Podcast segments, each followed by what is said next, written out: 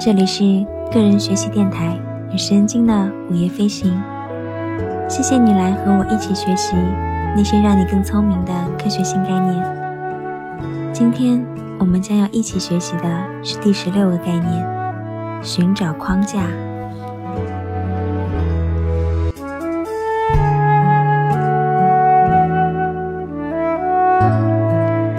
比较与对比的思维。不仅能提高我们的论文分数，而且能提升大多数人的认知能力。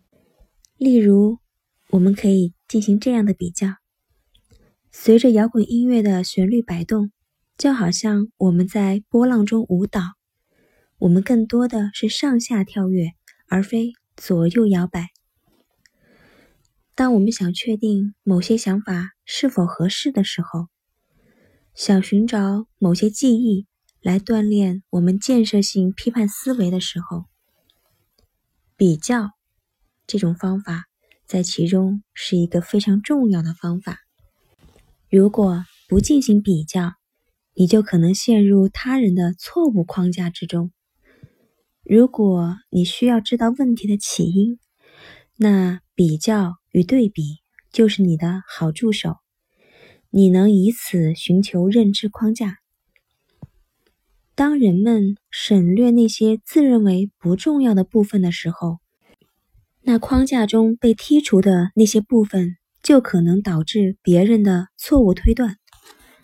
所以，每当我看到有报道说2049年全球将升温两摄氏度这样的论述的时候，我就会忍不住补充一句。那除非明年会发生气候突变，为什么我要加上补充条件呢？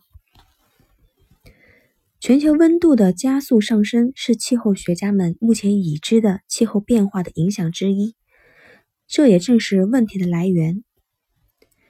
那么，即使是大规模的节能减排，也只能将升温两摄氏度的期限推迟十九年而已。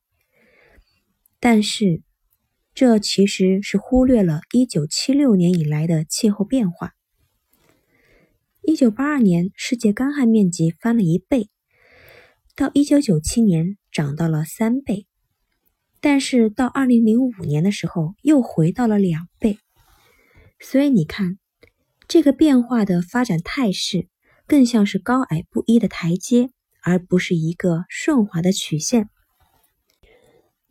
讲到这里。你可以理解为什么我要在刚才的论述中加上补充的那一句吗？因为即使我们已经彻底掌握了气候突变的机制和原因，例如引起洪涝灾害的季风，但是如果烧掉亚马逊的热带雨林，其实也会带来很大的气候突变。混沌现象中的蝴蝶效应认为，在大的变化发生的时候，我们依然无法预测其规模。因此，我们不能够简单的相信2049年全球将升温两摄氏度这样的论述，因为在这句话中，它将气候突变的不可预测性这一重要因素给忽略掉了。气候变化就像是心脏病。你无法预测它什么时候发作，你也不知道发作起来是无甚大碍还是致命性的。我最近听到一位生物学家抱怨昆虫社会行为研究的模式，他说：“这些研究全部都是避重就轻。一般而言，科学家们会首先做那些他们知道如何去做的事情。”但是，他们的定量研究结果往往无法摆脱定性模型的本质。一旦出现计算上的麻烦，或者说其假设无法被证实，那他们通常会直接忽略掉那些问题。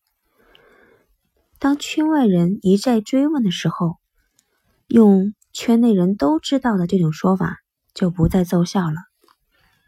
所以，我们应该寻找事物，或者说一种说法的框架，并弄清楚这里面有哪些因素被排除在外了，发现事物的本质，并分析全貌，找出那些被忽略掉的重要因素。